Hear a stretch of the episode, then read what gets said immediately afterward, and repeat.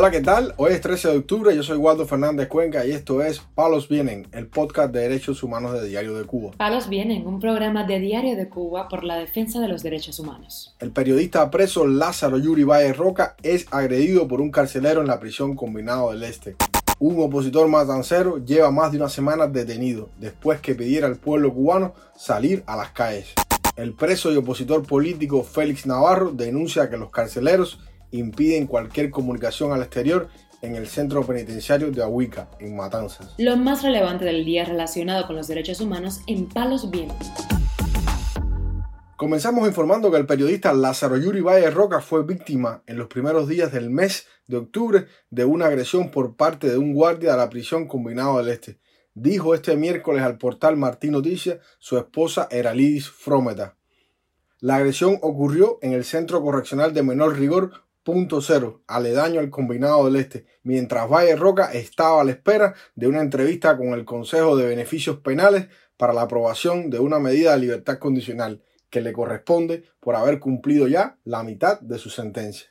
Valle Roca relató cómo sucedió esta agresión. Estaba sentado abajo de una ceiba y entonces viene pasando por allá arriba por todos los pasillos mirando para abajo el tainero. Me dice, oye, no te pares. Le digo, ¿por qué me tengo que parar? Entonces me faltó el respeto, me llevó para una oficina, las gafas de sol, que sabes que yo tengo una autorización para usarla por los problemas de los ojos, y me dio un piñazo por la cara y entonces me dijo, ponte las manos atrás. Entonces me tiró contra el piso, me puso la rodilla en el cuello y por la costilla, ya tú sabes, abusó de mí ahí, yo indefenso y sin poder hacer nada. Fue una arbitrariedad y un abuso completo de poder y de prepotencia de esa gente. Tras el maltrato físico, el preso político fue conducido al hospital de la cárcel, donde la doctora que lo atendió se negó a darle el certificado de lesiones. La doctora me dijo, no, no te veo nada, no tienes morado. Le digo, ah, porque tengo que tener un morado. Los dolores que tengo en las costillas. Había una enfermera ahí que dice, nosotros somos revolucionarios. Me dijeron que no me podían hacer el certificado de lesiones porque no se veía a simple vista nada.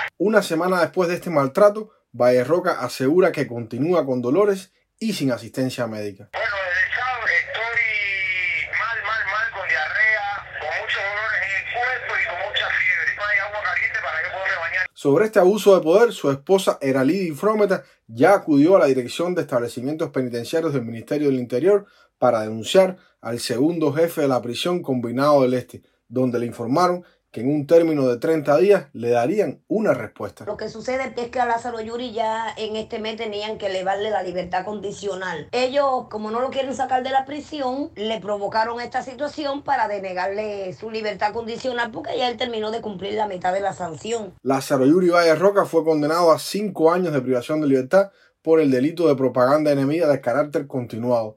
Cumple prisión desde el 15 de junio del año 2021 y es uno de los reporteros que el régimen mantiene preso junto a Jorge Bello Domínguez.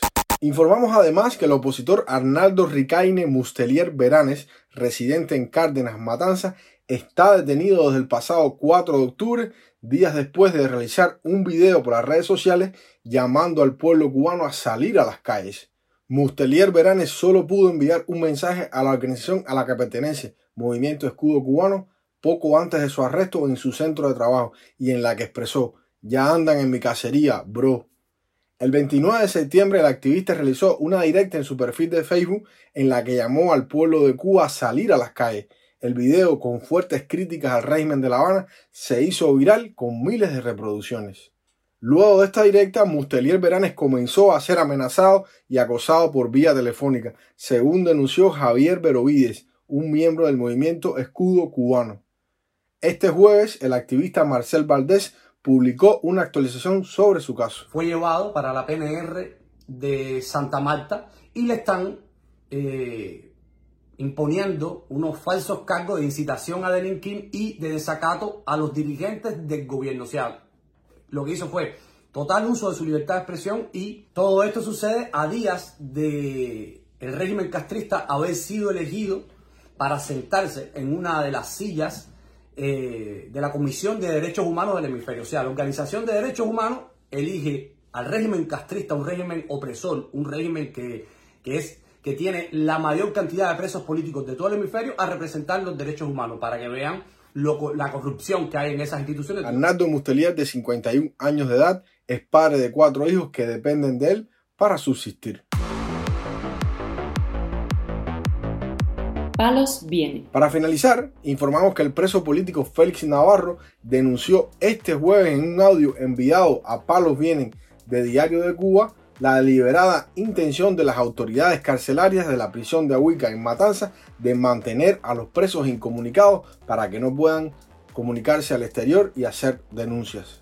Navarro primeramente aprovechó esta oportunidad de poder comunicarse con el exterior para referirse al caso del preso político Jorge Manuel López Godoy, quien no recibe atención médica en esa prisión. Desde el 23 de agosto de 2023 se publicó por esta vía la crisis de salud que enfrenta el joven prisionero político Jorge Manuel López Borges y lo único que hicieron el 14 de septiembre fue que se le midió la vista mientras los dolores de cabeza amenazan con partírsele en pedazos pero nadie mueve un dedo por saber dónde se origina la crisis. Luego, el presidente del Partido por la Democracia, Pedro Luis Boitel, denunció el problema de las dificultades para comunicarse en ese penal. Solo se preocupan de garantizar que no salga información más allá de este antro de dolor en Cuba. Para ello, las cinco alcancías telefónicas instaladas en los patios para que llamemos a familiares y amigos permanecen sin conexión estable desde el mes de abril y no los arreglan. A nosotros, los presos políticos por los disturbios del 11 y 12 de julio de 2021, nos regulan las llamadas telefónicas con un oficial de extrema derecha, de extrema confianza del Ministerio del Interior a nuestro lado, para impedir que denunciemos los atropellos y excesos de poder. Este prisionero político de 70 años de edad cumple una condena de 9 años de privación de libertad al ser detenido el 11 de julio del 2021 en el municipio matancero de Perico, cuando fue a interesarse por compañeros suyos que habían participado en las protestas nacionales de ese día. Durante su estancia en prisión ha estado enfermo en varias ocasiones, con una atención médica muy precaria o inexistente, y sus familiares han denunciado que no les dejan pasar medicamentos para su diabetes. Félix Navarro fue un prisionero de la Primavera Negra del año 2003, que fue escarcelado en el año 2010 y que no aceptó el exilio como condición para su escarcelación. Palos Vienen, un programa de Diario de Cuba por la defensa de los derechos humanos. Estas han sido las noticias de hoy en Palos Vienen, el podcast de derechos humanos de Diario de Cuba. Pueden escucharnos en DDC Radio, Spotify, Google Podcast, Apple Podcast, Telegram y SoundCloud. Yo soy Waldo Fernández Cuenca, que tengan un buen fin de semana y la próxima semana regresamos con más noticias.